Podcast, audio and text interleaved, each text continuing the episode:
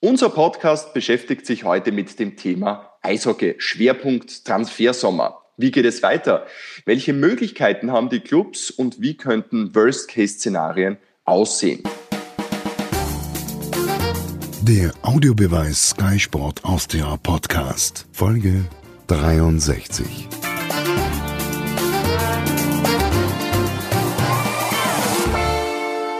Dazu begrüße ich heute Eishockey-Scout und Fachmann Bernd Freimüller. Hallo. Hallo, freut mich. Und äh, den ehemaligen Eishockey-Nationalteam-Torhüter und Sky-Experten Bernd Brückle. Hallo. Servus. Ja, meine Herren, schwierige Zeiten momentan weltweit, viele offene Fragen, auch in der heimischen Eishockeyszene. Die Saison wäre ja gestern spätestens zu Ende gegangen. Sprich, die meisten Clubs hätten Wohlstand heute ein Grundgerüst des Kaders für die kommende Saison. Bernd Freimüller, wie denken Sie, sieht es derzeit personell bei den Clubs aus?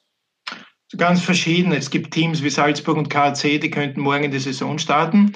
Dann gibt es Teams, die so dazwischen sind, wie Linz, trotz der Streitereien, Graz, die einen guten Stand an Spielern schon haben. Und dann gibt es andere, die eigentlich alles äh, abgeschalten haben jetzt, die auf Sparbetrieb laufen, so wie Wien und Villach, die eigentlich überhaupt nichts machen. Also es ist unterschiedlich in der Liga, trotz des Transferstopps, äh, über den man, über den man äh, ein Übereinkommen gefunden hat. Äh, aber es sind natürlich schon weit mehr Spieler unter Vertrag als bekannt gegeben worden sind. Ja, das ist ja auch mal eine gute Nachricht. Bernd, du als Spieleragent, stehst natürlich viel in Kontakt mit den Spielern. Dazu habe ich zwei Fragen. Zum einen, wie sehen denn momentan deine Arbeitstage persönlich aus? Und die andere Frage ist, wie schildern die Spieler selbst momentan ihre Situation mit dieser Planungsunsicherheit, die herrscht?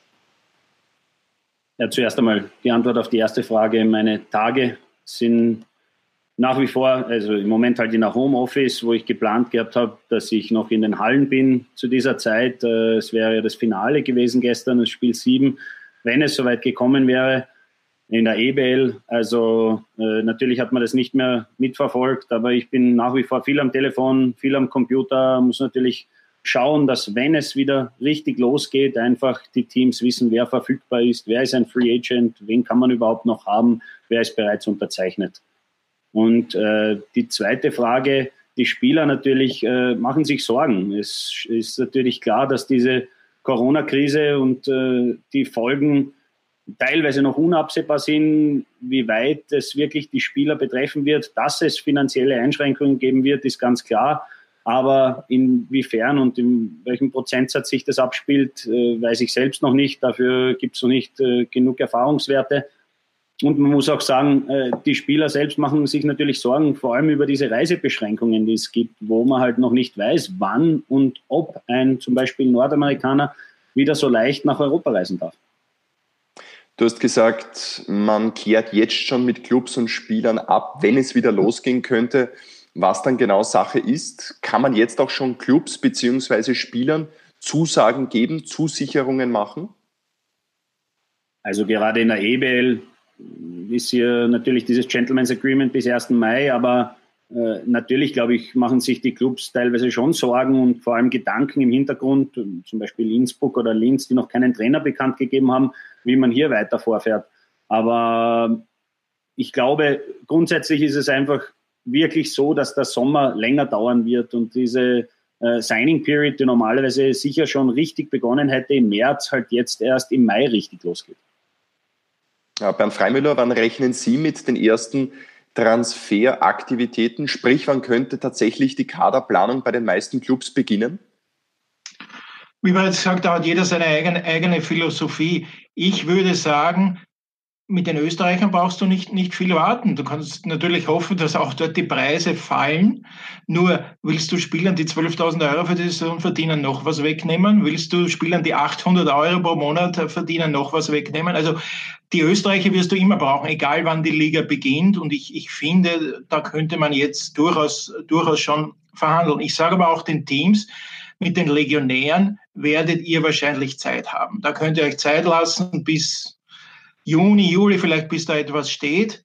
Und dann werdet ihr gute Qualität wahrscheinlich um einen niedrigeren Preis als sonst bekommen, weil derzeit tut sich da relativ bis sehr wenig und die Spieler werden dann natürlich äh, spätestens im, im Sommer nervös werden.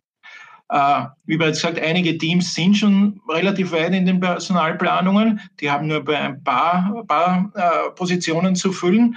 Die anderen haben noch viel Legionärspositionen offen und da warte ich eigentlich erst, erst im Sommer, Juni vielleicht die Aktivitäten wieder.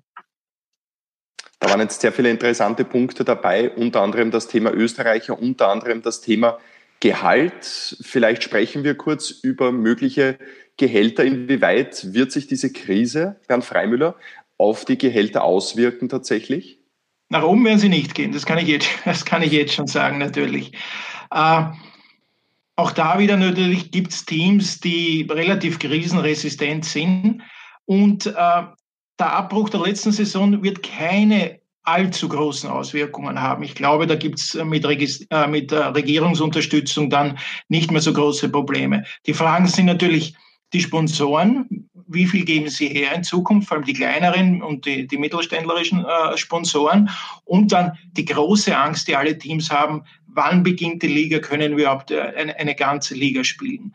Äh, auf die Gehälter zurückzukommen, es gibt immer eine große Bandbreite bei, bei Legionären natürlich. Du kannst von 15.000 bis 150.000 Legionäre haben. Das ist immer so.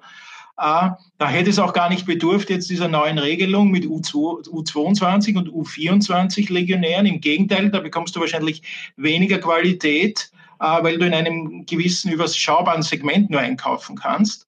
Äh, die Legionäre aber sicherlich werden heuer keine große, große Handhabe haben in den Verhandlungen.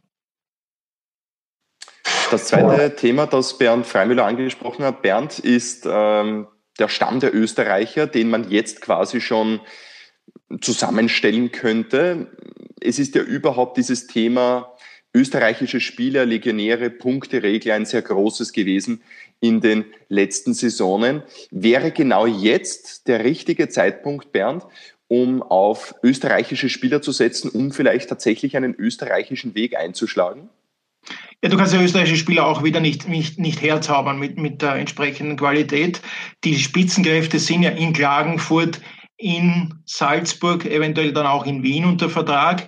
Äh, du kannst da nicht 20, 30, 40 neue herzaubern, die dir weiterhelfen. Aber man kann sehr wohl mit den Spielern die Qualität haben, die sich in der Liga vielleicht schon bewiesen haben, jetzt relativ bald zu einem Abschluss kommen, weil sonst sind sie dann wieder bei einem anderen Verein, der vielleicht aktiver ist. Und dann beginnt wieder das große Heulen und Zähneknirschen, wenn der Spieler weg ist und man dann keinen entsprechenden Ersatz findet. Also ich glaube, am Österreicher Markt sollte jetzt bald Aktivität einsetzen.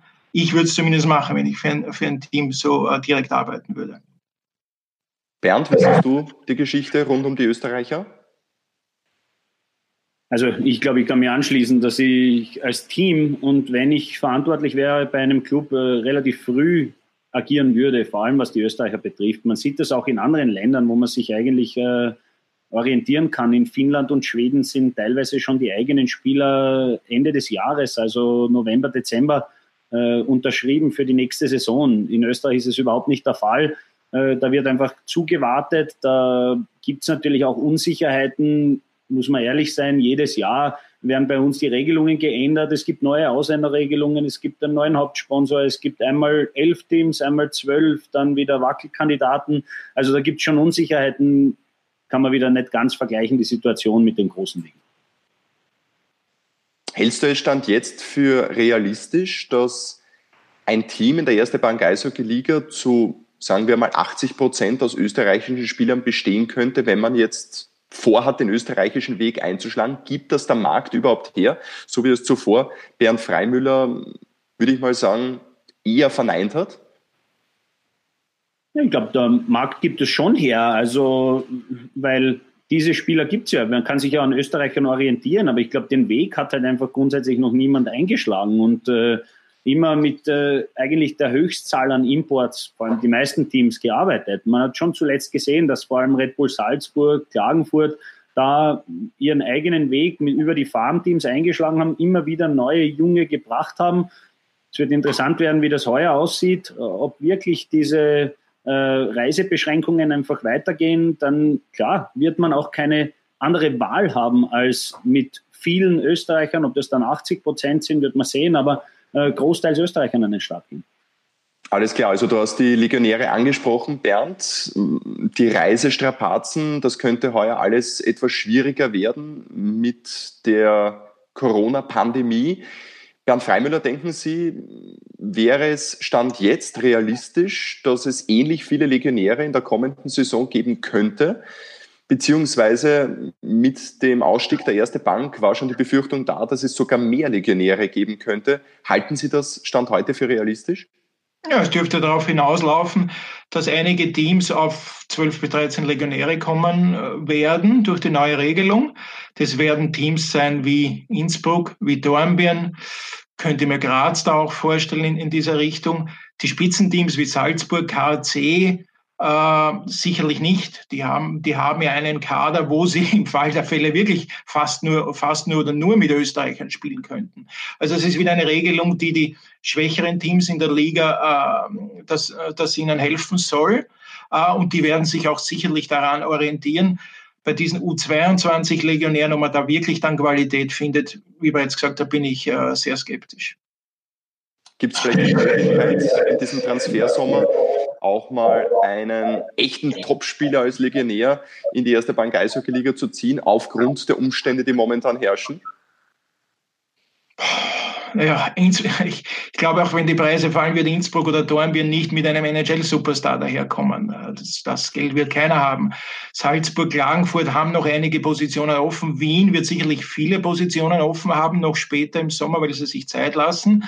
Äh, ob das dann wirklich ein, ein, Superstar ist, weiß ich nicht. Man muss drüben natürlich dann äh, sich den Kopf zerbrechen, in Nordamerika vor allem, äh, wie sehr die EHL-Topspieler in ihren Gehältern äh, Einbußen hinnehmen müssen. Die NHL-Spieler, auch wenn die Salary Cap runtergeht, wird nicht, wird nicht so das Problem sein. Vielleicht bleiben einige gute EHL-Spieler über, aber ob man die als, als Stars bezeichnet und vor allem, ob die nach Österreich kommen. Es gibt ja für sie weiterhin die, die Alternative Schweden, Schweiz, äh, Finnland, Deutschland. Also ich glaube, von der Qualität her wird sich da nichts Großartiges ändern. Bernd Rücker, Bernd Freimüller hat gerade noch ein interessantes Thema aufgeworfen, nämlich das Zuwarten. Je länger quasi man zuwartet und Positionen offen haben, desto schwieriger könnte es ja werden. Du hast es zuvor schon erwähnt, normalerweise sind die Clubs im März, im April schon äußerst umtriebig, was Spielereinkäufe betrifft. Könnte heuer die Devise, je früher, desto besser, wichtiger denn je sein? Natürlich ist es äh, den, den Sprung da nicht zu verabsäumen, ist äh, sehr, sehr wichtig für Teams. Aber äh, man hört schon jetzt, äh, dass zum Beispiel Flat is the new up, hört man aus Amerika. Und das heißt so viel wie, dass ein gleichbleibendes Gehalt ist die neue Gehaltserhöhung, weil es einfach in diese Richtung geht. Und ich glaube, Spieler müssen da erst wirklich realistisch an die ganze Sache herangehen. Das dauert immer, weil als Spieler man natürlich, wenn man eine tolle Saison hat, erwartet und mit dem herangeht, dass man eine Gehaltserhöhung bekommt und sich richtig in die Auslage gespielt hat. Gerade heuer kann es eben sein, dass das nicht der Fall ist und dass man hier trotz tollen Saisonen Einbußen oder eventuell ein gleichbleibendes Gehalt in Kauf nehmen muss. Dann kommen wir abschließend noch zu einem ganz anderen Thema, das die Eishockey-Szene natürlich in den letzten Tagen beschäftigt, mittlerweile auch erschüttert hat, nämlich die Sachlage in Linz wo es derzeit ja, zu großen Diskussionen und vermutlich auch in Zukunft zu rechtlichen Streitereien kommen wird. Konstanze Weiß hat in den letzten Tagen mit beiden Seiten auch Interviews geführt. Man hört ja die abenteuerlichsten Geschichten aus Oberösterreich. Bernd Freimüller, wie bewerten Sie denn die derzeitige Situation in Linz? Ich bewerte es so, sowas braucht man natürlich in einem normalen Sommer schon gar nicht, solche Headlines und im jetzigen Sommer noch weniger. Äh, es ist nie, längst nicht so einseitig, wie es von den Medien dort äh, dargestellt wird. Äh, die Leute haben sich auf Peter Freundschlag jetzt, jetzt ein, eingeschossen. Ich glaube, es wird zu einer Einigung kommen, zu einer finanziellen Einigung. Ähm, es wird in Linz wieder Eishockey gespielt werden. Ich hoffe, dass das nicht vor Gericht geht. Aber die ganzen Sachen hinter den Hintergründen also sind, äh, sind eigentlich, eigentlich unvorstellbar, dass ein Team oder eine Organisation so in zwei Teile zerfällt. Der neu gegründete Club EV Linz scheint ja schon sehr viele Befürworter zu haben, aber Bernd, keine Halle, keine Spieler. Denkst du, hat der Aufnahmeantrag bei der Erste Bank Eishockey Liga oder wie es in Zukunft auch immer heißen wird, eine Chance? Schwer zu sagen. Also ich, ich kann mich hier noch nicht festlegen. Ich glaube, die Liga wünscht sich auch, dass diese verhärteten Fronten sich bald lockern und dass es hier eine Einigung gibt. Und so wie der Geschäftsführer der Erste Bank Eishockey Liga, der Christian Feichtinger, gesagt hat, äh, da hoffentlich siegt die Vernunft in dieser äh, Causa und man darf sich einfach wünschen, dass es wirklich gutes Eishockey nach wie vor äh, an diesem Standort gibt. Äh, ich kann auch nicht erklären, warum es überhaupt so weit kommen kann. Man wünscht sich natürlich, dass so ein Spiel nicht in den Medien ausgetragen wird, sondern hinter geschlossenen Türen das Ganze äh, gelöst wird. Aber da sind wir schon mittendrin jetzt und ich glaube, es wird noch einige Wochen dauern, bis wir hier wirklich Klarheit bekommen.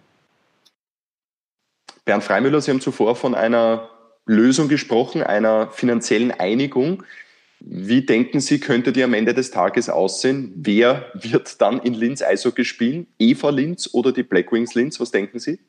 Also ich kann mir nicht vorstellen, dass, dass es wirklich einen neuen Namen geben wird. Ich, ich glaube schon, dass es weiterhin unter Blackwings äh, laufen wird. Aber der Peter Freuenschlag wird sicherlich seine Investitionen in, in, in den Verein, in die Halle auch äh, abgegolten haben wollen, auch verständlicherweise. Also er wird sicherlich nicht, nicht gehen und sagen, äh, nach mir die Sintflut und äh, nichts verlangen. Das verstehe ich auch völlig. Und da muss man dann eben zu einer, zu einer Einigung kommen. Wird auch interessant werden, wer dann eigentlich der Präsident ist, wer dafür haftet für, die, für diesen Verein dann. Äh, ich bin in Linz Gott sei Dank nicht vor Ort in diesen, in diesen in diesen Schützengräben quasi, aber ich, ich kann wirklich nur hoffen, dass, dass es zu einer Einigung kommt. Andererseits überdünkt auch die Situation in Linz, dass es ins Neumo große Probleme gibt derzeit. Und äh, man kann nur hoffen, dass es sowohl in Linz als auch ins Neumo weitergeht.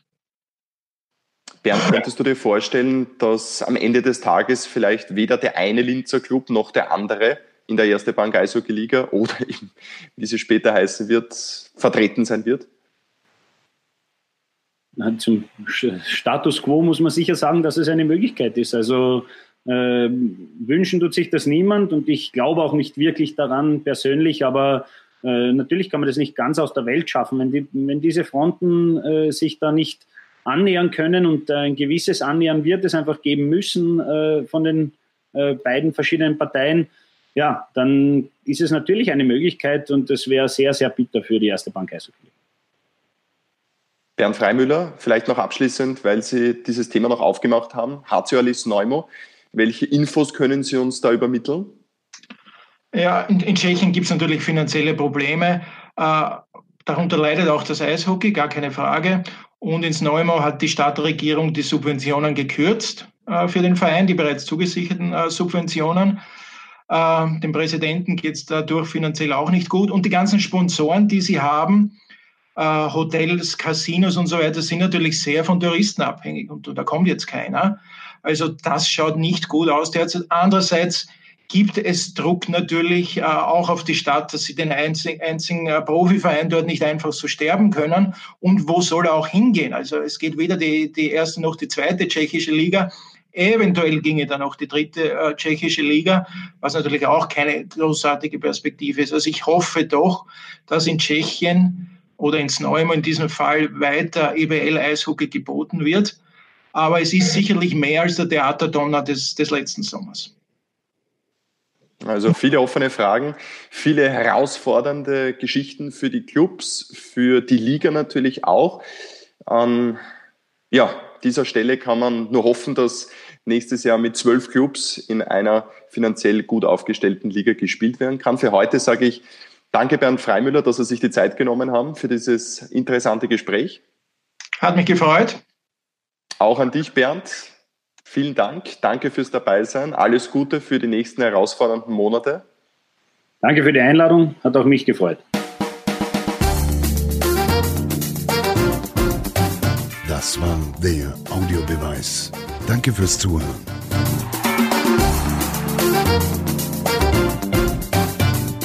Hört auch das nächste Mal wieder rein.